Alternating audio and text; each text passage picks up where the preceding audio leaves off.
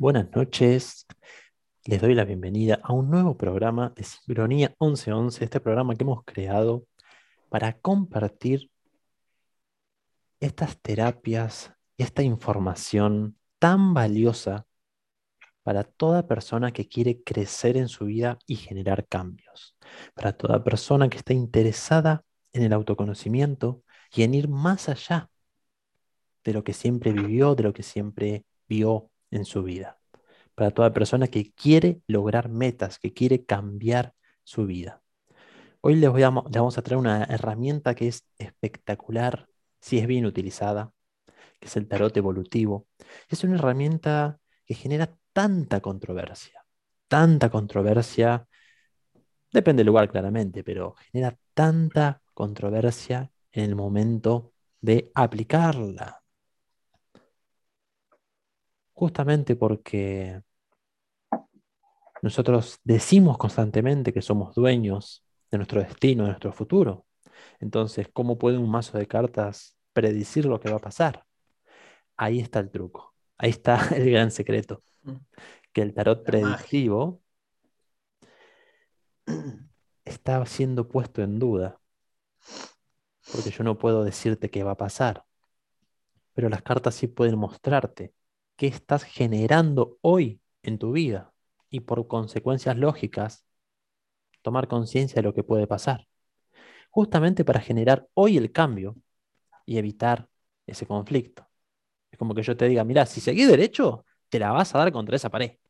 Te la vas a dar, te lo, estoy mostrando, o sea, vas derecho. Si vos querés seguir derecho y metes el acelerador y después te la das contra la pared, y es porque ya no quisiste generar un cambio. Entonces, el aviso es justamente para que no te golpees, para que generes algo antes. Hola Lea, ¿cómo estás? Muy buenas noches a todos. Buenas noches Juan, buenas noches Rodrigo. Ahora lo, vamos a presentar. Eh, de por sí les agradezco a todos que estén un domingo más acompañándonos. Eh, la gente que nos escucha luego en, en Spotify, en YouTube, saben también que si ustedes tienen algún amigo, algún familiar, hay gente que, le cuesta creer en estas cosas de las que venimos hablando.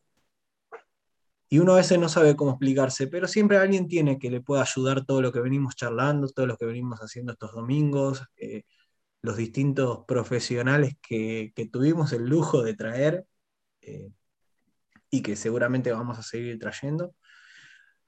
Gracias a, a, todos ustedes también por estar, lo repito, Gracias Juan, eh, gracias Rodrigo. Hoy estoy muy, muy contento, muy emocionado por, la charla que, vamos a tener. Eh, en especial eh, el tarot evolutivo es algo que a mí me, me, gusta mucho, me gusta mucho escuchar a las personas que, se dedican a esto.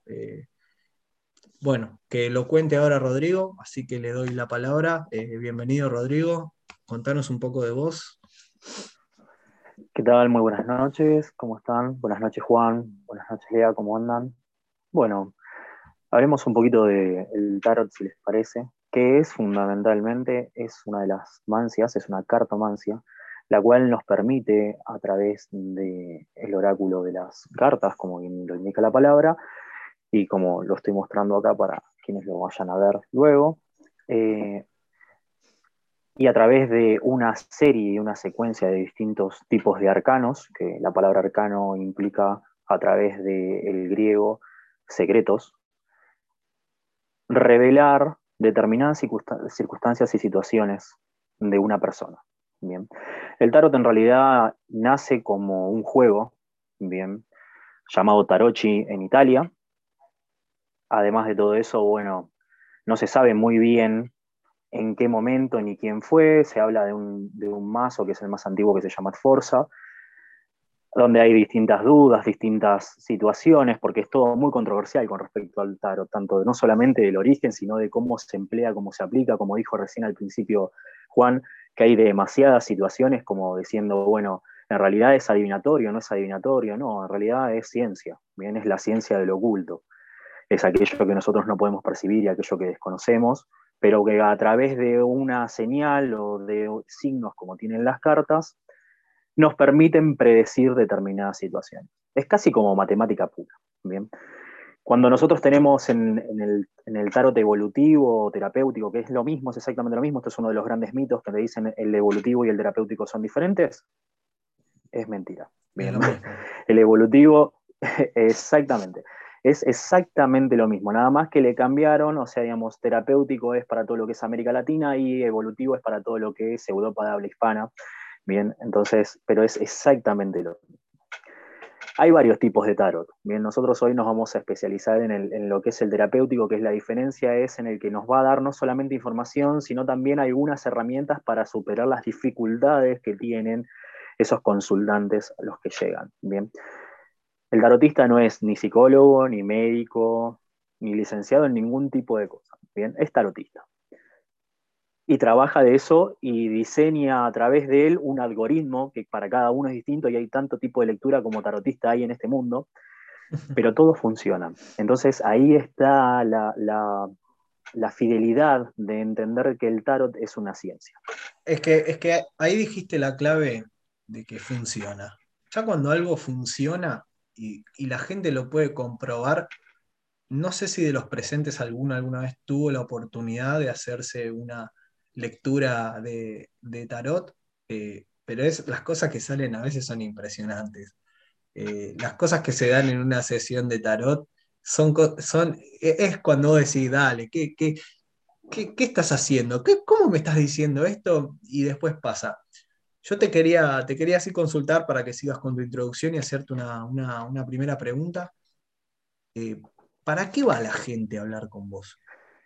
Bien, de cada 10 consultantes, yo siempre hago una estadística, incluso cuando doy los cursos, eh, los, chicos me preguntan. De cada 10 consultantes que preguntan, 20 preguntan por el tema del amor. O sea, de cada 10, 20.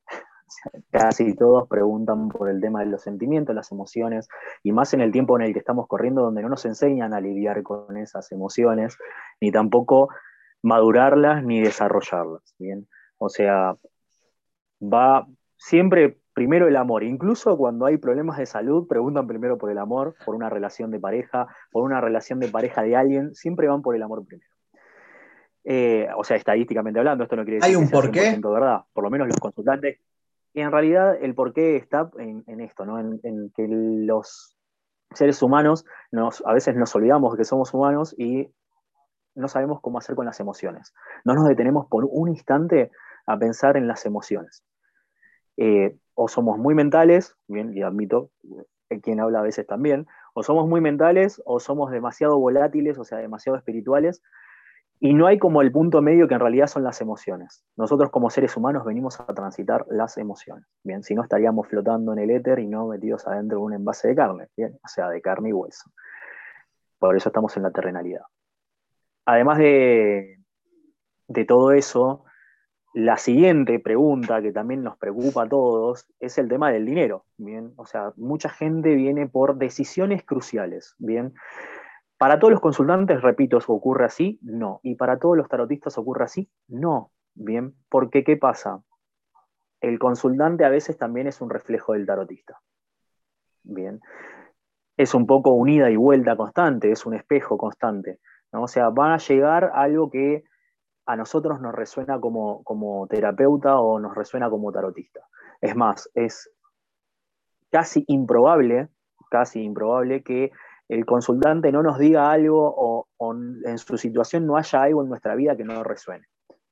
El ser tarotista en realidad no es ser Buda, bien, estar pelado con una túnica naranja en el medio del Tíbet meditando en un estado. No, para nada, somos seres humanos iguales que todos los demás.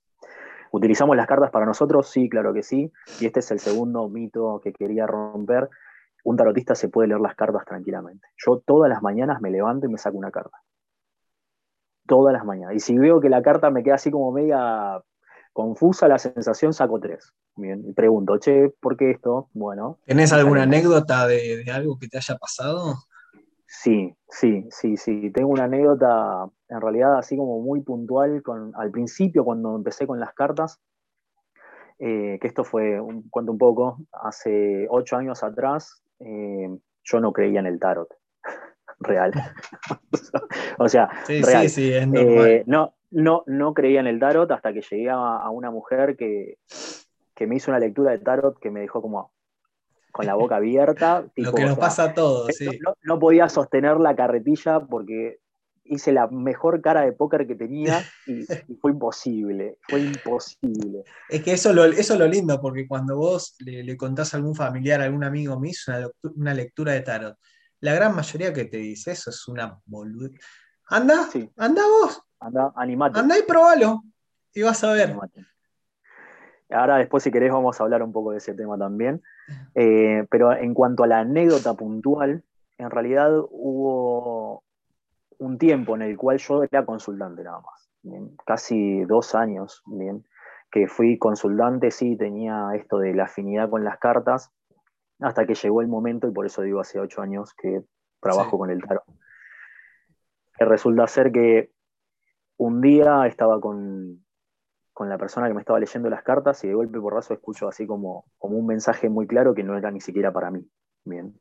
Y ahí fue donde esta persona decidió tomar la, la posta y enseñarme y, que me animara a hacer esto. Bien. Ni bien empecé con esta situación, ella me regala un mazo que yo lo tengo acá, es un mazo marsellés, redondo, eh, que son muy típicos y muy tradicionales, de fondo azul, con, unos, con unos bordes diferentes, así como muy místicos. Bien, los dibujos marselleses son así como, como súper eh, del romanticismo del medioevo. Bien, yo lo voy a mostrar para después para quienes lo quieran ver, pero para nosotros, como para que lo tomen en cuenta, son medios como siempre cromáticos, eh, de los rojos, los azules, los amarillos, es, bien gótico. Bien. Em, tomo las cartas, mi, maestra me dice, bueno, acostate, dormí con las cartas debajo de la almohada y preguntale lo que vos quieras. y andate a dormir. Nunca me dijo que era lo que me iba a pasar, obviamente, ¿no? Automáticamente me levanto, o sea, yo lo había puesto en una, funda, bien, para que no se desparramaran por todos lados. Al otro día cuando me levanto tenía en la mano así una carta con la respuesta prácticamente en la mano de la pregunta que había hecho. Eso fue una de las cosas más locas que me pasó con el tarot y bien arranqué.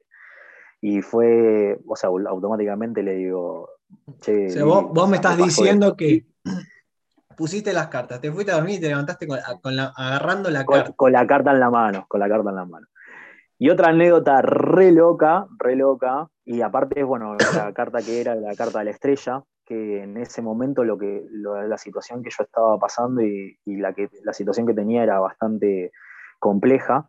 Y la carta de la estrella habla siempre del reinventarte y embellecer todo lo que te está ocurriendo y entender lo que es una posibilidad y una oportunidad de cambio, ¿no? Esto de renacer, de un renacer constante. Y al ver esa carta dije, sí, tiene razón, bien, acá hay que hacer un salto de fe. El cual, obviamente, como todo, cuesta, ¿no? Que ese es la tercera consulta que suelen hacer, es cuando tienen que hacer saltos así como muy importantes, y más en estos tiempos que están corriendo últimamente, donde eh, o seguimos en un empleo que nos termina enfermando porque estamos 14 horas metidos adentro de una oficina o de un cubículo o de donde sea, o en su defecto eh, estamos a la deriva y no sabemos qué hacer con nuestras vidas. Entonces, por eso también esta, esta herramienta de autoconocimiento fluye mucho y es una de las grandes preguntas. Bien, El tema es eso, ¿qué, hacer con, ¿qué hacer con la lectura? tal cual. Tal ¿Vos has visto cambios en la gente después de una lectura que hayan accionado por, por alguna lectura y que... Sí, es más, de hecho, me pasa, y esto yo es algo que yo siempre le digo a la gente, a mí no me interesa que me hagas una consulta por mes. Todo lo contrario. Eh, cuanto menos consultes quiere decir que una de dos, o, estás trabajando lo que, estás, lo, que yo te dije o realmente no te interesó. Bien. Son dos cosas diferentes. Y es más, de hecho, me ha pasado con muchos consultantes que vienen a la hora de una segunda lectura y vos haces un paneo general y y te dicen, viste qué cambio, ¿no? Real que sí. Eh, ¿Sabes por qué? Porque ya del simple hecho de haberte animado a hacer una consulta y atreverte a lo desconocido, es un cambio rotundo. Mucha gente no se hace lecturas de tarot porque le tiene miedo a lo que la carta les pueda decir. Y yo siempre le digo, y le digo acá a toda la audiencia, las cartas te van a decir lo que vos necesites escuchar suena así como un poco la pitoniza y, Morfeo y Niño en Matrix, pero es real.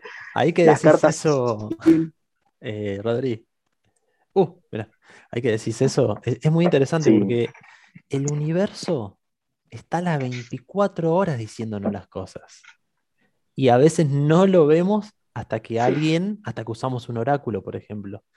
Y, es muy interesante tomar conciencia de eso, porque esos mensajes del universo básicamente los estamos creando nosotros las 24 horas.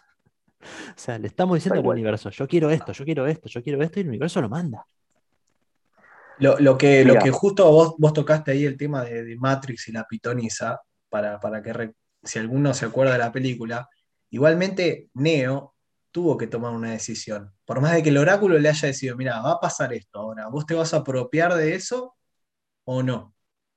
Porque por ahí eso también es como que, ah, fui, me tiró las cartas y me dijo que me iba a pasar esto, listo, y vos te entregás a que te pase eso. Y, no es así, ¿cierto? Exactamente.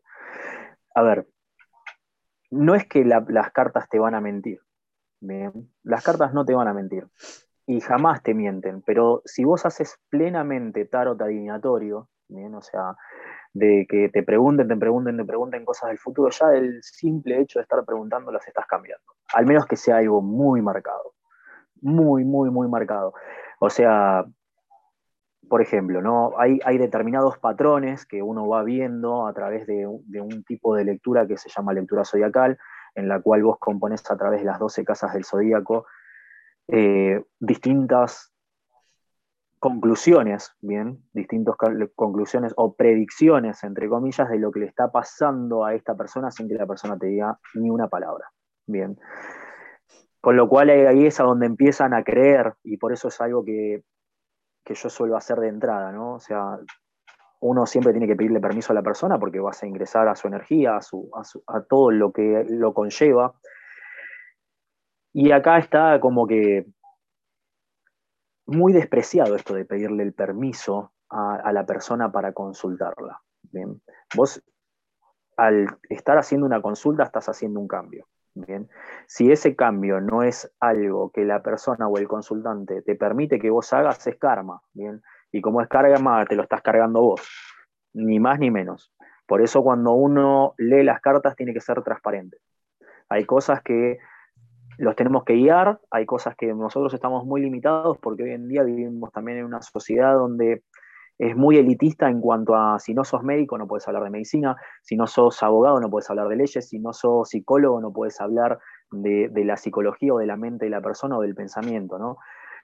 Y sin embargo hubo como una gran explosión en este último tiempo donde los terapeutas holísticos, o sea, los terapeutas que se dedican a, ver al ser humano como un todo, de ahí viene la palabra holos, eh, han tomado mucho, mucha fuerza, ¿no? O sea, digamos, han como resurgido y han empezado a generar un cambio real en las personas. Bien, obviamente el sistema eso no lo quiere porque no hay forma de eh, asegurarse, ¿no? Determinadas situaciones. Volviendo a ser vos, vos, lo que estás diciendo es que eh, a la hora de vos de tirar las cartas, vos haces como una mezcla energética con el consultante. Exactamente. entonces, ¿cómo, ¿cómo haces vos para no impregnarte de esa energía que viene hacia vos? Buena pregunta. Una de las, de las grandes cosas que uno tiene que hacer como tarotista cuando se vuelve un canal, ¿bien? Eh, es la voz de las cartas, en realidad es la voz del maestro que es el tarot, ¿bien? o de los maestros del tarot. Lo primero que tenés que hacer es pedir protección. ¿bien? Y lo segundo, mantener distancia energética. ¿bien? Siempre hay un ida y vuelta. ¿Bien? Pero vos tenés que saber cuál es el límite cuál es el punto energético de esto. Por eso las grandes contradicciones en hacer lecturas virtuales o no. Nosotros somos seres multidimensionales, bien, podemos hacer una lectura, podemos hacer una práctica energética siempre y cuando no sea una iniciación.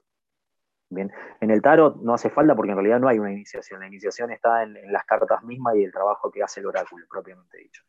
Pero en una iniciación de otro tipo de técnicas, sí, sí, en realidad hay que hacerlo de forma presencial. Pero trabajar de esto, o sea, trabajar como tarotista de forma virtual, como lector de registros akáshicos, como reikista, se puede hacer tranquilamente. Bien. Y... Lo que, lo que no se puede, perdón, ¿eh? lo que no se puede hacer, bien, es meterte en la energía del otro o en el camino evolutivo del otro sin su consentimiento, sin su permiso. Por eso mismo vos tenés que pedirle justamente a través de determinadas técnicas permiso no solamente a él, sino a, sus maestros y a su energía y y a sus ancestros porque vos te estás metiendo en su línea evolutiva. Por eso se llama evolutivo el tarot, este tipo de tarot. Porque no solamente la evolución personal de la persona, sino también es la evolución que tiene todo ese linaje y toda esa carga energética que trae esta persona. Y es ¿Vos solamente lo mostrás eso? ¿O ya tirando las cartas estás, no quiero decir la palabra ayudando porque vos no ayudás a nadie, o sea, vos sos como un facilitador, un guía. ¿Estás guiando a que la persona pueda cortar algún patrón, pueda cortar algún bloqueo sola, solamente con una lectura? Voy a, voy, a, voy a decirte dos cosas. Bueno, el primero, esto no de una tirada, cambiarlo a, una lectura, en realidad. Y, lo segundo es que no cortás un patrón. Bien, si, si no sos violento, ¿no? si no es agresivo lo que vos estás haciendo, vos no cortás un patrón. Lo ayudás a evidenciar a esa persona que ese patrón existe. Es más, de hecho, cuando vos haces una lectura zodiacal, yo hay algo que le llamo el grito, ¿bien? que es las 12 casas del zodíaco tienen un patrón determinado que puede ser un tema de autoestima, un tema de confianza, un tema de, duelo, y lo grita la misma, la misma lectura. Bien, o sea, vos mirás el paneo de las 12, de las 12 casas del zodíaco con las los 22 arcanos mayores y automáticamente vos te das cuenta que hay un problema de base. Que algunos consultantes están listos para escucharlo de entrada y otros consultantes hay que ir llevándolo y mostrándoselos de a poquito. Bien, por eso el tarot tiene tanta dinámica. ¿Dónde está la forma de saber si vos al consultante se lo podés decir de una o en realidad lo tenés que ir llevando y se lo tenés que ir mostrando? y en realidad las mismas cartas te lo van a ir diciendo, te van marcando, te van marcando situaciones, por eso es un oráculo tan complejo. Yo hablo de 22 arcanos mayores, pero el tarot, digamos lo que es Marsellés o el tarot Rider, en realidad tiene 78 cartas. Bien. A mi forma de ver, a mi forma de ver, los 22 arcanos mayores son más que suficientes. Bien, en la antigüedad se les llamaban los triunfos. Los arcanos menores. ¿Qué serían esto, los arcanos mayores, los arcanos menores, para que alguien entienda de lo que estás hablando? Voy a, voy a explicar brevemente y gracias por preguntarlo. para que yo lo entienda. no, está perfecto, está, buenísimo. O sea, la, la palabra arcano, bien, deriva del griego. Arcano es en realidad del griego que es arcaning, y después del latín que es arcanus, ¿bien? Significa secreto. Bien. Secretos, ¿por qué? Porque en realidad el tarot tiene muchos maestros, 78 para ser precisos, bien, tiene 78 secretos mayores y menores. Bien, 78 secretos mayores, que quiere decir que son los triunfos, son los 22 caminos que según, por ejemplo, el budismo dice que tenemos que hacer para generar una ruptura en, lo que es la rueda del samsara o la rueda del destino, que son las cadenas de encarnaciones y desencarnaciones perpetuas, y que una vez que terminamos de transitar esos 22 caminos y que logramos entenderlo y comprenderlo, nos llevan así como a una, a una prueba máxima donde logramos salir o no logramos salir y volvemos a entrar a la reencarnación. Y después tenemos esos 56 arcanos menores que son similares a las cartas de póker, quien las haya visto, tienen números del 1 al 10 y después tenemos lo que se llama la corte, que es, eh, digamos, el, paje o el escudero, el caballero, la reina y el rey. Bien, originalmente hay varias controversias con respecto a los arcanos menores y bajo una lectura que yo hice una vez hacia mí mismo, eh, donde canalizo un mensaje, es esto de volver al origen, y volver al origen en realidad es volver a los triunfos o volver a los arcanos mayores primero que es lo que generan el diálogo. Los arcanos menores cortan mucho esto del diálogo y mucho lo de la evidencia, eh, que no todos los tarotistas somos videntes, ¿bien? porque muchas veces uno escucha esto no de vidente natural, y en realidad sí, si sos vidente, sos vidente natural. O sea, o naces con esto o no naces con esto. Bien, es un don que sí lo podés desarrollar, sí se puede desarrollar, pero no es la evidencia que puede tener una persona. Bien, no todos los, tarotistas somos videntes. Hablas de, de esta intuición de esta intuición de, la hora que salen eh, las, cartas, leerlas? Eh, no, hablo de algo más puntual todavía, que esas cartas no, tienen nada que ver con la evidencia. Bien, la evidencia es un don que tenemos donde podemos lograr, o sea, el ser humano puede lograr ver imágenes de un pasado, presente o futuro de una persona, puntualmente hablando. Bien, por eso te digo que no todos lo podemos hacer. Yo en mi caso en particular por mi diálogo con las cartas y por mi laburo y por mi forma de laburar con las cartas. Y en realidad tengo ciertos permisos. Bien, puedo ver ciertas cosas que los digo a través de las lecturas, pero en realidad no soy yo, son las cartas. Bien, real, no soy yo. O sea, la, persona, la carta me está transmitiendo imágenes, me transmite cosas, pero no es una evidencia. Yo guardé el más automáticamente y soy una persona normal. ¿Qué se te viene? ¿Así a la mente la imagen? Eh, se te vienen, sí, se te vienen imágenes, se vienen, se vienen, percepciones diferentes, o sea, vienen sentires también. yo soy muy del sentir. Si, la persona tiene alguna dificultad a nivel física o algún problema a nivel físico, yo lo, persigo. O sea, pero es todo a través de las cartas. yo no tengo nada que ver. Y esto es otro gran mito que me gusta romper. Este es el cuarto, creo, mito que rompemos, que el tarotista es como el, brujo, ¿no? O sea, como el que tiene superpoderes, ¿no? Cualquier persona puede leer las cartas y a, esto vamos, creo que con, con, el día de hoy, con este podcast, ¿no? Entender que cualquiera puede leer las cartas. Bien, ¿y por qué? Porque quien canalizó las cartas, no importa quién es, porque no se sabe y no lo vamos a saber nunca, sí podemos saber más o menos por, el tema de la arqueología y por el tema de, la historia y los historiadores y los grandes historiadores que han estudiado esto, que nos podemos enfocar en, en un 1380, un 1390, en una Italia que estaba a punto de ser renacentista. Bien. ¿Por qué se llama Marsellés el tarot en realidad? Porque si nos situamos en, el mundo y en la historia de este mundo, eh, Italia y Francia estaban en constantes conflictos constantes, incluso hasta en la época napoleónica, ¿bien? O sea, seguían en conflictos y, Italia tardó mucho tiempo en, convertirse en lo que hoy es. Y entre las distintas invasiones que hubo entre franceses e italianos de, los de las distintas regiones, en algún momento estas cartas, este juego llamado Tarocchi, fue, tomado a mano de los franceses y se popularizó muchísimo en Francia. Bien. No tanto en los países latinos como Italia y en España, porque hubo una prohibición bien, de, un reinado bien español propiamente dicho que hizo que aboliéramos todos los juegos de azar de todo tipo.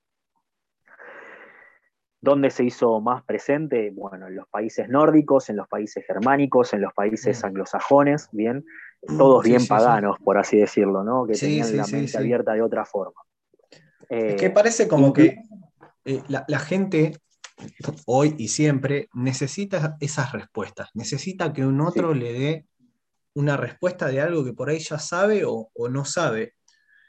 Vos, por ejemplo, eh, ¿con qué combinas el, el tarot? ¿Con qué, por ejemplo, con, vos hablaste de registros acálicos, nosotros venimos hablando de biodescodificación, eh, constelaciones familiares. ¿Cuál sería, por ejemplo, una buena combinación para trabajar sobre algún tema así, como te dicen amor? Vos, ¿qué, con qué lo combinas vos, por ejemplo? Vos sos, vos, sos medio brujo, porque yo tenía pensado en, en, algún momento. Tengo sangre, tengo sangre. plantear esta, esta, esta situación, ¿no? Hay algo que se le llama la tríada sagrada, ¿bien? La tríada sagrada es los tres grandes oráculos que conoce este mundo, que es el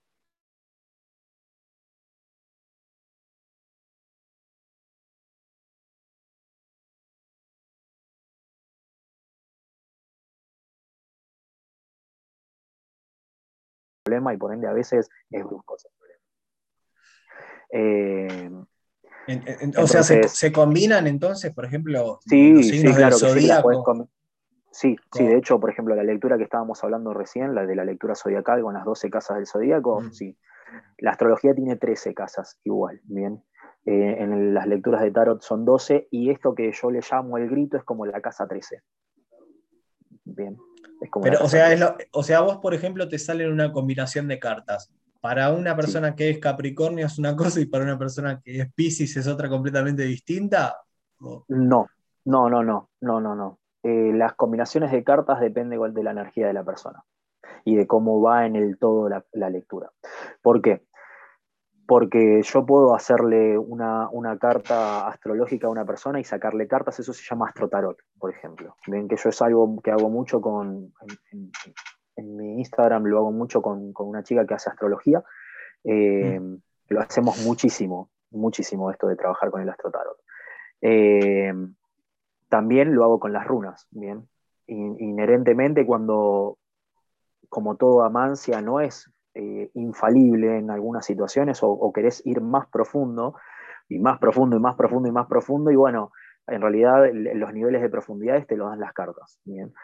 Una herramienta que yo utilizo muchísimo es el péndulo. Yo abro mi paño y tengo un péndulo. Bien, siempre. Y lo utilizo mucho. Están haciendo una pregunta en el chat. Preguntan si es posible que una persona consulte sobre otra sin su consentimiento. Sí, es posible. Yo no lo recomiendo, pero sí es posible. Explica por qué no lo recomendás. Bien. En realidad no lo recomiendo porque cuando vos vas a hacer una lectura de tarot vas a tu propia evolución. Si vos puedes preguntar sobre una persona, si va directamente sobre vos, bien. Si va, si va con, con respecto a una relación tuya que te puede afectar en tu camino evolutivo, bien. Es decir, vos podés preguntar de una pareja, podés preguntar de un amigo, podés preguntar, pero no lo recomiendo en realidad porque la lectura es para vos. Cuando vos haces una lectura, vos abrís un espacio sagrado para vos. Bien, ¿Podés, saber de determinadas circunstancias y de determinadas situaciones? Sí, claro que sí. Pero estar preguntando por otro constantemente es como medio raro. Bien, porque es como no, estás queriendo ver eh, realmente lo que te está pasando a vos con respecto a esto. Yo automáticamente, cuando a mí me preguntan por una persona, por ejemplo, ¿no? esto de las parejas, mi pareja me es infiel, y en realidad automáticamente lo primero que le digo es, ¿estás dudando y por qué estás dudando de esta situación? Bien, y automáticamente yo también lo miro, ¿bien? ¿Por qué duda esta persona de, que, de la fidelidad de, este, de esta persona o de esta pareja que tiene? Bien, ¿qué, ¿qué, es lo que le está pasando a ella? ¿Cuál es su inseguridad? Ahora sale una respuesta concreta sobre eso. Sí, sí. Y, siempre, siempre la pegás. Yo creo que sí. No, igual no voy a decir que sí, siempre, siempre, porque decir siempre, siempre es como decir también adelantarme hacia el futuro, y eso yo no lo sé. ¿bien? Pero, pero sí te puedo decir que, y te puedo dar un líneas generales, igual cuando tocan ese tipo de temas, yo soy como, como muy cuidadoso con esta situación, porque, eh, a ver, ponele, vamos a poner un ejemplo. ¿te sí, parece? Sí, sí, sí, sí. Bueno, pongamos un ejemplo de que viene una consultante que se llama Juanita. ¿bien? Juanita me pregunta por Luciano, que es su, su, su pareja, ¿bien? Y resulta ser que me pregunta, ¿me es infiel? Y a mí la respuesta me sale que sí, que él es infiel. Bien, bueno, ¿qué tengo que hacer yo con esa información? Lo primero que yo me tengo que plantear es, ¿cómo va a tomar esta persona esa información? Bien, porque puedo generar un caos muy grande en la vida de esa persona. Bien, desde la forma. Te puede pasar de alguien que se vaya a morir que, que, te vaya a morir o que veas algún accidente? ¿Te ha pasado así? Sí, sí, sí también, me ha pasado. Y, la recomendación siempre es, o sea, puntualmente, ¿no? Eh, esto de, terminemos con el tema de la pareja. La persona me pregunta, ¿bien? Y la respuesta es que sí. Bueno, primero yo tengo que mirar qué es lo que va a pasar si yo le digo a esta persona que sí. Bien. ¿Por qué? Y porque en realidad, si esta persona, yo le digo que sí, y es una persona que está depresiva o que tiene un problema de, depresión severo, agarra va y se pone enfrente de la vía del tren y se, capaz que se mata. Y, generaste un problema gigantesco al cosmos, ¿no? O, simplemente lo corta, si es una persona razonable, lo corta a menos 10 y dice, no, chao, esto hay algo que se llama amor propio, ¿no? Cuando llegamos a esas situaciones es porque hay falta de confianza, hay falta de amor propio, hay inseguridades internas, ¿bien? Hay un problema muy fuerte con el tema de la comunicación. Yo siempre trato de enfocarlo hacia la persona, ¿bien? No hacia lo que le está pasando realmente, sino hacia por qué le está pasando esta situación. Lo mismo con el caso que vos acabas de preguntar de la. ¿Por qué? Porque terapéuticamente hablando, si, si yo te digo, capaz que la respuesta que te voy a dar te va a terminar haciendo más daño que en realidad que sanarte. Entonces, empiezo a buscarle la forma, bien, de que esa persona se separe de este, de este, de este supuesto eh, pareja o supuesto compañero. A no ser que, la persona te diga, decime todo lo que salga sin filtro y, después lo charlamos. Y así todo igual te digo una cosa, ¿eh? muchos de los valientes que vienen y te dicen, decime todo que así como viene, y yo automáticamente le digo, ¿estás seguro? Porque en realidad es como muy fuerte. Cuando vos le pedís ese tipo de cosas a las cartas, sí, las cartas te van a dar, eh, o sea, digamos, uno lo toma desde lo amoroso, ¿no? trata de ser lo más amoroso posible, pero no siempre lo que le está ocurriendo a esa persona es que, o sea, si la persona es muy cabezona, muy obstinada o, tiene así como un problema de entendimiento para entender lo que le está pasando, y, yo te voy al hueso y te voy a generar un problema. Entonces uno tiene que tratar de lo posible eso. Con respecto a lo que vos decías de la muerte, sí, también se puede saber. Sí, se puede saber. Pero no es dominio del ser humano saber si una persona se va a morir o no. Bien. Lo que yo te puedo Pero, por ejemplo, se, tiene que subir a un avión. la persona se tiene que subir al avión y tiene miedo a los aviones. Va, se tira las cartas y te sale a vos que el avión se cae. Sí, seguramente las cartas no me van a decir que el avión se cae. claro, pero que, que, pase algún accidente, que pase alguna tragedia, esa persona puede no subirse al avión y ponerle que el avión se cae igual y se salva. ¿Hay alguna consecuencia eh, de, eso o es una persona que tomó otra decisión? Es una ley, es, como las leyes de la física, a toda acción. Claro, pero es, como la película esta, Destino Final. Sí, obvio. Sí, sí, sí, sí, sí, sí, Por eso, de hecho, uno no se tiene que meter con esas cosas, ¿bien? O sea, estamos hablando de algo muy fuerte, ¿bien? ¿Se puede predecir? Sí, se puede predecir. De hecho, hay, hay infinidades de archivos de gente prediciendo catástrofes y, cosas determinadas. Sí, y, sí, les dio bola. Bien, a ver, si yo te digo a vos, y lo voy a tomar como un ejemplo así como muy fuerte, viene otra vez, viene Juanita a preguntarme algo y me dice, eh, me voy a subir al avión, y yo le digo, no te subas al avión porque el avión se, me va, se va a caer, se va a morir de la risa y no me va a creer. Arrasquemos por ahí. No me va a creer. Bien. ¿Por qué no me va a creer? Y en realidad... Eh, bueno, mira, acá, acá te quiero cortar porque Sol hizo una pregunta muy buena que dice, pero entonces queda todo el criterio del que lee las cartas, qué decirle y qué no decirle al consultante. No, no necesariamente. Y te voy a explicar por qué. Porque las cartas a mí no me van a decir nada tampoco que lo afecte al mil por mil en su destino evolutivo. Bien. y cuando yo tengo una consulta, Sí, sí, sí, lo voy a explicar más, más profundo. Si vos tenés que en las cartas te sale algo como, por ejemplo, no te subas al avión, bien, yo te voy a decir, mira, no hagas ese viaje. No sé por qué, pero no hagas ese viaje. Porque me sale que no. Pero si realmente ese avión se va a caer, las cartas no me lo van a decir. Porque no solamente. A ver, vamos a ponerle, no a, la del avión, pero la de la infidelidad. Eh, por ejemplo, en, ese caso, si es una persona que realmente ves que, por ahí está mal, que está acudiendo a vos porque ya está desesperada, por ahí vos no le decís que es infiel, pero sí le estás diciendo que algo no va. Exactamente. Ah. Exactamente. Lo mismo con el caso de la salud. Bien. Que ese es uno de los casos más típicos que hay.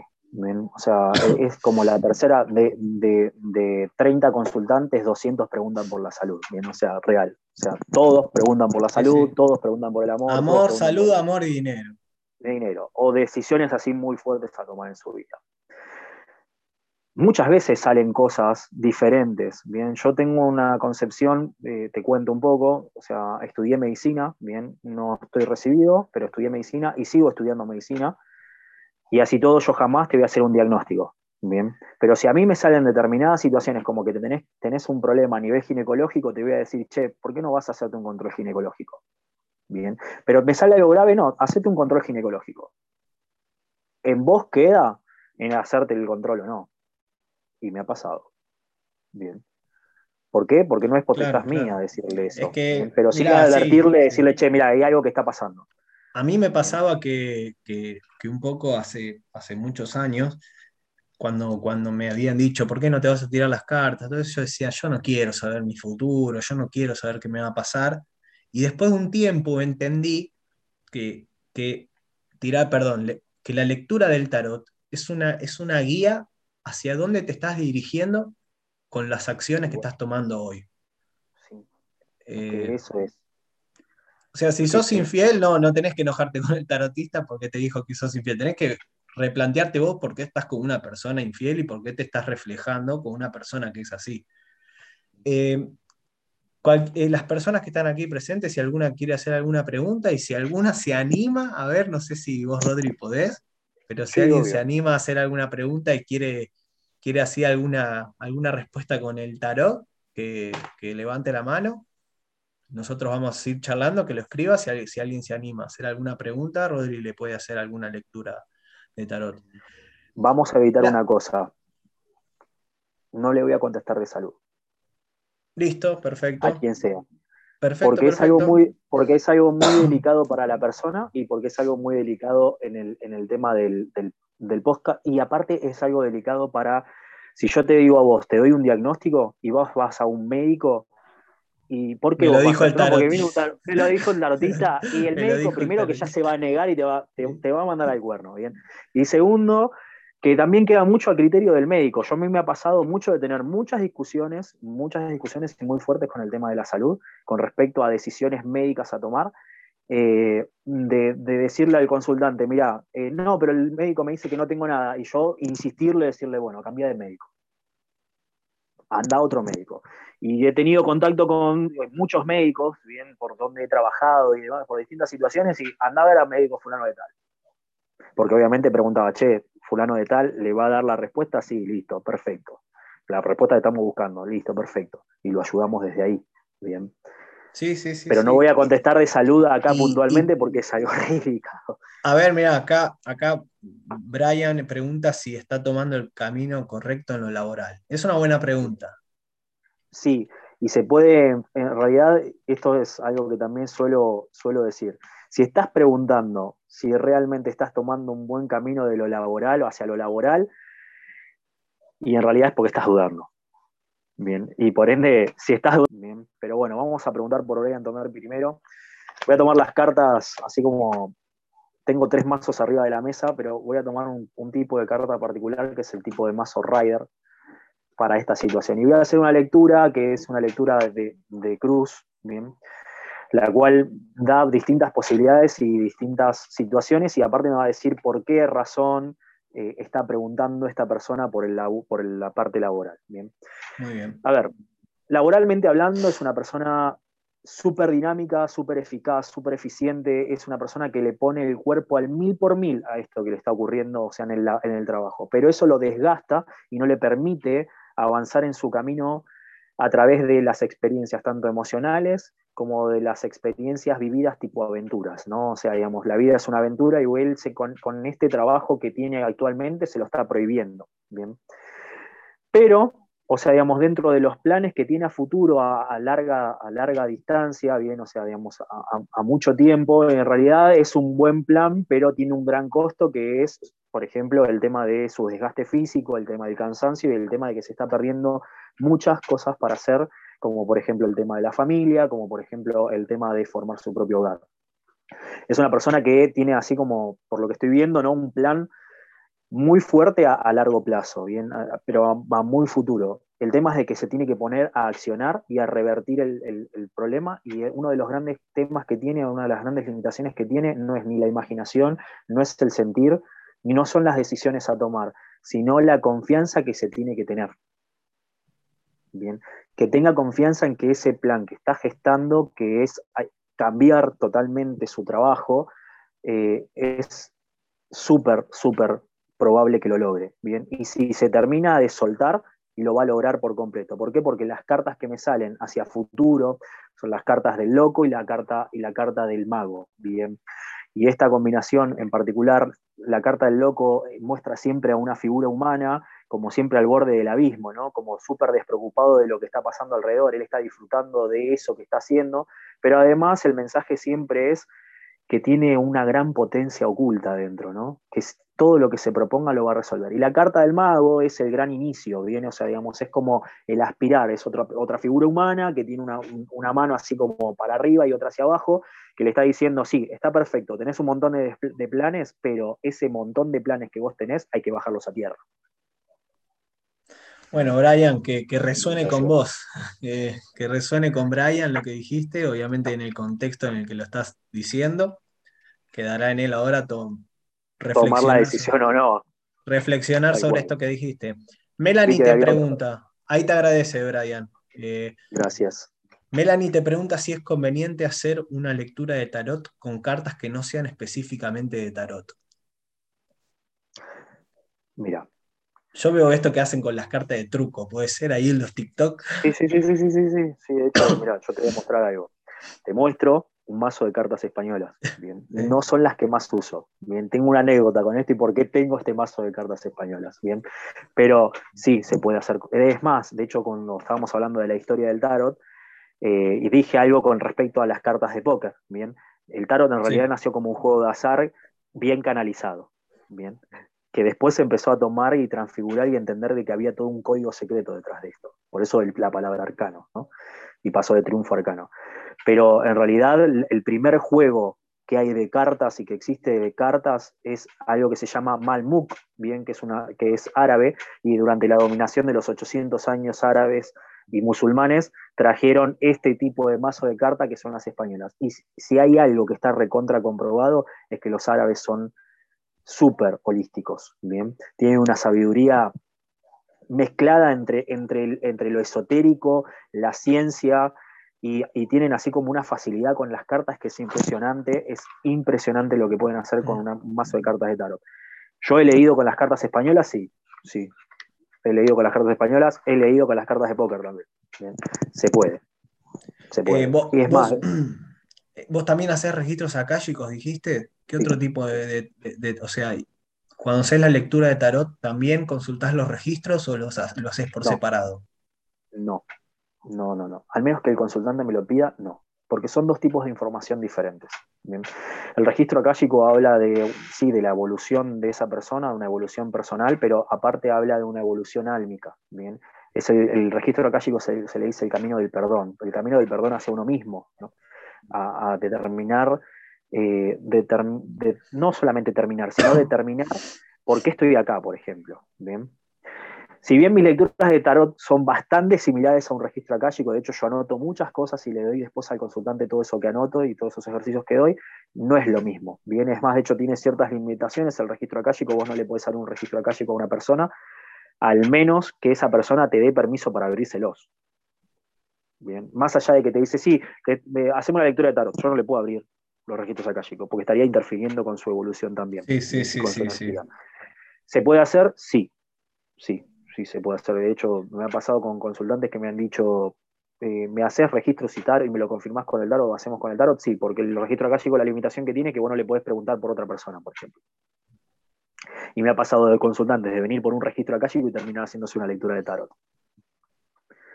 Eh, es, es, importante que vos tengas información antes de hacerlo o cuanto menos te cuenten mejor. No, cuanto menos sepa mejor. Y una persona, por ejemplo, que va porque sí, te pueden preguntar, che, ¿cómo me va a ir con fulanito? O, tomo este trabajo o no. Pero te pueden ir más, por ejemplo, como diciendo, mirá, no sé dónde estoy en mi vida, quiero un cambio, pero no sé qué quiero, no sé a qué me quiero dedicar, no sé qué profesión quiero seguir, eh, no, o sea, qué sexualidad elegir. Eh, ¿Eso se, se puede también tratar? Sí, sí, se trabaja muchísimo. En el tarot terapéutico el tema de las tomas de decisiones se trabaja muchísimo. Yo hago tarot terapéutico, sí. La falencia que tiene el tarot terapéutico es que vos das mucha info, das mucha info, mucha info, mucha info, mucha info, y después lo dejas al consultante que haga lo que quiera con toda esa info. Yo hago un tipo de tarot más específico que es el tarot de consultoría, ¿bien? que es tarot terapéutico, tarot generacional, tarot evolutivo, tarot, o sea, todos los tipos de tarot que yo fui recorriendo, eh, el adivinatorio inclusive, y le, lo vuelco y le digo, bueno, también hay ejercicios para hacer. Bien. ¿Cómo trabajo yo este problema, por ejemplo, de confianza o este problema de por qué no puedo tomar una decisión o no sé hacia dónde voy? O una persona te puede decir, tengo un bloqueo con el dinero o tengo un bloqueo con el amor y no sé qué es, no lo puedo ver. Sí. ¿Cómo puedo hacer para ser una persona más disciplinada, comprometida? Ahí es a donde te empieza a trabajar el terapeuta holístico. Bien guiar al otro a que empiece a trabajar esas limitaciones que tiene para darlo vuelta y convertirlo en una virtud. Eh, yo siempre digo que las personas que son obstinadas son, son potenciales personas a, lograr hasta milagros, si, lo, si, lo, podemos decir así. ¿Por qué? Y porque cuando una persona es obstinada y no, no, le entra algo y, sigue haciendo lo mismo y sigue haciendo lo mismo y no entiende, no entiende, no entiende, si yo logro revertir eso, esa persona se, se, pone en la cabeza que puede hacer algo determinado y lo cumple. para su propio Todo con por ahí una información que le diste vos de, una Exactamente, y con una ayuda, digamos, con un trabajo que se va haciendo, ¿bien?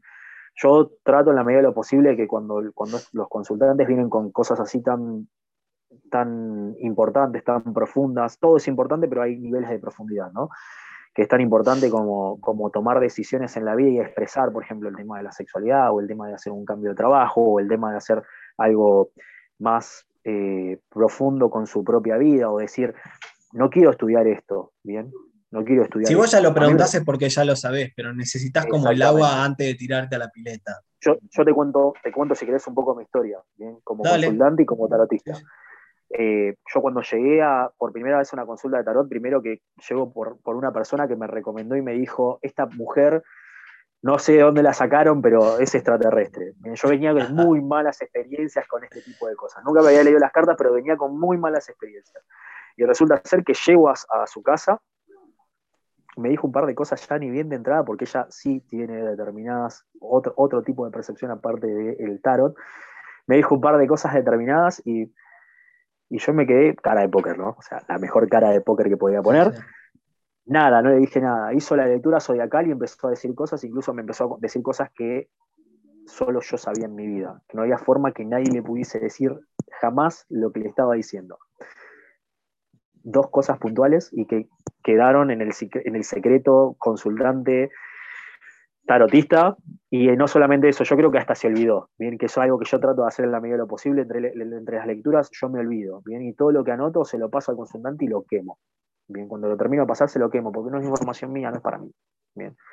Eh, no es mío, no, no, más allá de que me deja siempre algo, bien, el consultante siempre deja algo, pero no es mío, o sea, es su información. Y sabés qué me pasó con esa mujer cuando yo entré ahí? Una de las cosas que me dijo fue que yo estaba estudiando ingeniería, o sea, había estudiado medicina, me volqué a la ingeniería porque la facultad de medicina no me, permitía, no me permitía cursar y resulta ser que me dijo, vos vas a volver a medicina. Yo le dije, es imposible porque para entrar de vuelta a medicina tengo que hacer algo que hace 40 años que no hacen, 35 en ese entonces. Y me dijo, vos quédate tranquilo que lo vas a hacer y se va a dar todo para que lo hagas. Y así fue. Y así fue. Entonces, ¿es virtud del tarotista decirte las cosas como estaba preguntando recién una de las chicas? Sí, es virtud del tarotista decirte determinadas situaciones. El tema es cómo te lo dice para que vos lo, potencies. No, el tarotista no se guarda información. Jamás se va a guardar la información. Va, a enfocarla de la mejor forma para que vos la tomes. Siempre, siempre, siempre, siempre, siempre. El, que se, el que se dedica al tarot y se aprecia buen tarotista, por así decirlo, siempre va a volcarlo a que la persona se vaya con más herramientas y más respuestas que dudas de las que venía. ¿bien? porque si no, no sirvió de nada. Al menos de que lo que necesite es justamente minarle el campo de dudas para que haga un, cambio en su vida, porque por ahí no va. Por ahí se va a enfermar, por ahí eh, va a terminar eh, mal y no es lo que él viene a hacer. Como todas las terapias que vos has tal vez recorrido a través de este, de este podcast, la idea es que la gente venga a ser quien viene a ser. Sí, mira, eh, bueno, mira, te falta el gorrito puntiagudo y la varita y sos como, como Gandalf, como, como un mago ya, un brujo. Ahí con la barba, te la pintas de blanco, sos el mago Merlín. Un chiste, un chiste. Eh, mira, nosotros vinimos recorriendo, la verdad que sí, hablamos sobre las constelaciones familiares, sobre la biodescodificación, eh, vino una, una, persona a hablar sobre la energía del dinero. La semana pasada Juan habló sobre la PNL, que, bueno, pusimos un poquito más a tierra, en papel, todo, todo, todo esto que, se venía así tratando en el aire, ¿viste? Eh, hace rato yo le vengo diciendo a Juan, quiero que venga a hablar a, alguien de, tarot. Eh, bueno, justo dio la, causalidad, casualidad de, que Juan era amigo tuyo y, y vos podías. La, verdad que la semana pasada, para el que no lo pudo escuchar, eh, la charla de PNL fue espectacular porque Juan dio, dio tres preguntas claves para, para que yo creo que hay, que hay que hacérsela apenas cada uno se levante, ¿no? ¿Qué quiero, qué tengo que hacer para lograrlo y qué me impide hacer lo que tengo que hacer? Eh, ya con eso te, te dirigís. Eh, bueno, gente, no sé si alguien más, ya estamos llegando casi a la hora, si alguien quiere hacer alguna pregunta más, eh, que aproveche. Eh, Juan, ¿querés dar algunas palabras de, de la charla de hoy? ¿Qué te pareció? Excelente, me encanta, me encanta escucharlo a Rodri siempre. Nosotros tenemos dos vivos que hemos hecho en su cuenta, si lo buscan un poquito atrás, está genial, Mm. donde justamente hablamos de la importancia de integrar la tierra con el cielo. Como que todas las iniciaciones y todos los grandes, las grandes culturas iniciáticas que nos han brindado toda esta información para nuestro crecimiento, siempre hablaban del mismo arquetipo, que es este el mago, el héroe, esta persona que lograba cosas que otros no. Y es justamente aquel que logra integrar la tierra, los pies en la tierra, la- hacer cosas con el cielo. Todo esto, las lecturas, el- todo este tipo de terapias holísticas. Y nuestra sociedad hoy está muy dividida. Se nota esa división y podemos ver, por ejemplo, como para dar algunos ejemplos, el, por ahí un coaching súper estructurado, enfocado en los objetivos nada más, y vos tenés que lograr las cosas y enfocate y hacer y qué sé yo.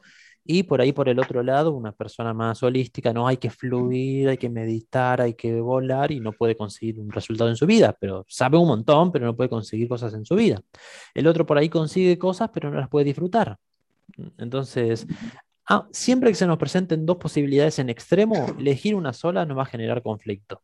Entonces me encanta traerlo a, a Rodri porque claramente él está integrando en su vida estas cosas y bueno, por algo está acá hoy.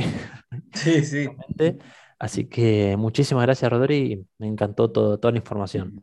Rodri, por favor, si, si querés pasar la info eh, tuya, el- tu Instagram, yo lo voy anotando, tu número de teléfono para alguien que quiera consultarte tanto por, por tarot o registros Y acá. justo están preguntando la información sobre los cursos de tarot. Bien, yo en este momento estoy dando distintos tipos de cursos de tarot, bien algunos más avanzados que otros. En octubre, para mediados de octubre, voy a empezar un curso de tarot nuevo, un nuevo, un nuevo ciclo de tarot, en el cual son 16 clases, bien. Y lo importante de esto es que yo no te enseño a leer las cartas, porque si vos querés en realidad leer las cartas solamente, vas, compras un libro y lo haces. Bien, yo te enseño y, y- en realidad te enseño a que vos encuentres tu propio tarotista interno, ¿no? O sea, que, que te encuentres y te reencuentres con el tarotista que sos. Bien, con esa persona que tiene la capacidad de cambiar su vida. Bien, Y en obviamente que me- consecuencia, leer las cartas. y en consecuencia leer las Mm. cartas, tal cual, y en consecuencia leer las cartas. Eh, pero sí, siempre digo lo mismo, ¿no? O sea, la gente va y ¿por qué hay tantos libros escritos y tantas personas escribiendo tarot? Y después vienen y te preguntan, yo escribí- eh, leí miles de libros de tarot, pero nunca logro relacionarlos, claro, porque te falta esto de el ejercicio de ser tarotista, ¿bien? De ser, entre comillas, ¿no? Porque uno trabaja esto, pero no es solamente tarotista, es un montón de cosas, pero bueno, en este enfoque es, trabajar de tarotista y hacer del tarotista que uno es. Entonces yo en 16 clases me enfoco no solamente en que leas las cartas, ¿bien? Me enfoco en que vos aprendas a reconocer los propios patrones, que vos puedas leerte las cartas a vos mismo, que vos logres llevar a cabo tu vida como vos viniste a llevarla. Así. Qué importante, Y además de que todo eso, Ah, perdón, queda importante porque pasa lo mismo con los cursos de coaching o de PNL, por ejemplo. Si vos querés aprender PNL, metalenguaje, bueno, acá tenés el libro. Mira, te lo lees y casi nadie puede aprender con un libro. Ahora, haces el curso y ahí es donde transitas la experiencia de convertirte en un facilitador, en una persona que puede usar las preguntas a su favor. Exactamente. Bien, con respecto a lo que me preguntabas con el tema de, las redes, yo tengo, o sea, digamos, estoy tanto en Instagram como en Facebook como en TikTok. En Instagram es el.desvan.del.boticario y en Facebook me encontrás por el desván del boticario todo junto, bien, que esas son las redes, o sea, digamos, son las redes de eh, mi tienda holística, bien. Yo le digo más almacén de brujas en realidad. Gracias por pasarlo, Juan.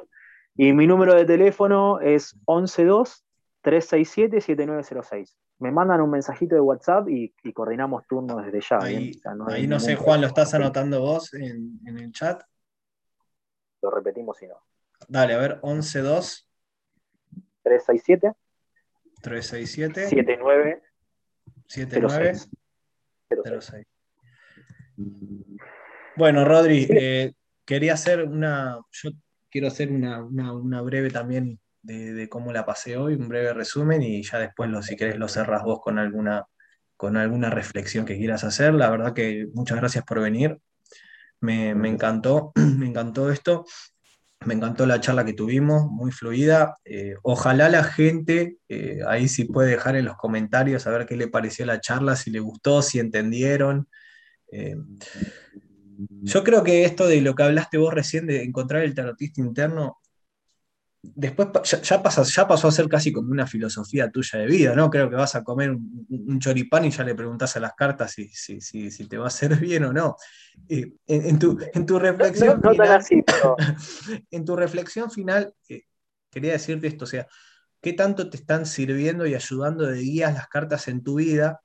Y, y- y qué tan importante lo ves vos eso? O sea, el poder leerte a vos mismo todos los días, eh, no, no sé cómo expresarlo en palabras. Vos, vos te levantás y, y ya te, te tirás una carta, te lees una carta para el día, sí. te guía, te, te, te nubla, te da miedo, ¿qué es lo que... como, no, en realidad es, es como autoconocimiento, ¿no? O sea, miro esa carta, a veces la carta me da un mensaje, a veces la carta no me da ningún mensaje y con lo que transité durante el día, en realidad es el mensaje final, bien, de esa carta. ¿Por qué yo cambio esto, no? Y, y me dedico al tarot y hago del tarot mi vida. Y en realidad porque a mí la, la vida me la cambió el tarot. Yo era una persona que estaba totalmente perdida, ¿bien? Y hoy te puedo decir que estoy cumpliendo mis sueños y estoy concretando metas y me estoy llevando a un nuevo nivel y algo diferente y me estoy animando a muchísimo más y es gracias al tarot. Bien. Yo estoy viviendo en el lugar a donde soñé vivir durante cuatro años, que es en Capilla del Monte. Y soñé durante cuatro años esto. De que, y me iba a hablar de toda la vida de que quería vivir en Córdoba, pero no sabía dónde, ¿no? Pará, che, ¿viste algún extraterrestre? Si estás ahí, te lo tengo que preguntar. Si, querés algún, a- algún día, eh, me invitás y hacemos otro podcast de hablar de cosas que pasan a nivel energético favor. en un lugar como, como Sí, sí, sí. Y lo mechamos incluso con el tarot y lo mechamos con las distintas Dale, perfecto, perfecto. Te tomo la palabra, ¿eh? Por supuesto, cuando vos quieras. Eh, Y- o sea, y- te ayuda a tomar mejores decisiones. Sí. Te sí, guía sí, a tomar la mejor decisión. eh, la mejor decisión que es para mí. Bien. Claro, claro, fin claro. Es, es el mayor bien. Siempre el fin de quien trabaja de esto es el mayor bien, el mayor bien del universo, bien. Y para que es- esto sea así, de esta forma, por eso agradezco que ustedes me inviten, el mensaje es concreto, ¿no? Hoy hay un florecimiento de todo esto y un reflorecimiento de todo esto y de la unión, como trabaja Juan, por ejemplo, como trabajan otros tantos, o como estoy trabajando yo hoy, para que entendamos que la fe y la ciencia son dos caras de una misma moneda.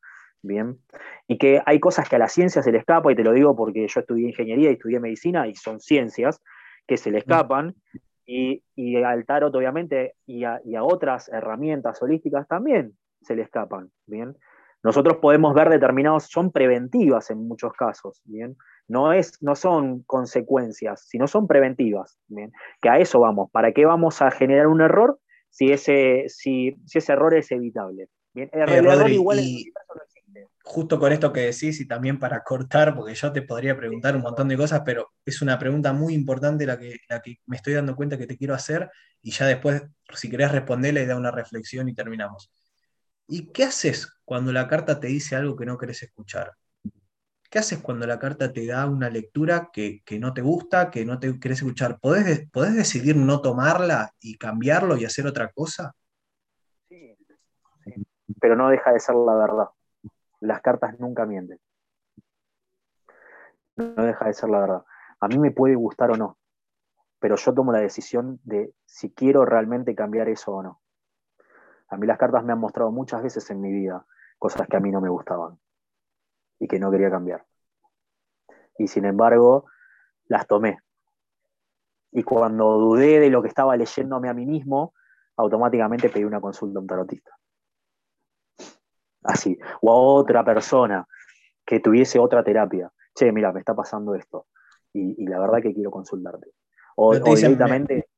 Me, voy a poner un negocio y, las cartas salen, no, no te pongas ese negocio. Vos podés decir, mira, la verdad que eh, te acepto lo que me decís, pero realmente es mi sueño, es lo que quiero hacer, eh, y, tomar la decisión de cambiarlo. Sí, y aceptar las consecuencias de hacerlo también. Porque lo más difícil es aceptar las consecuencias de hacerlo igual.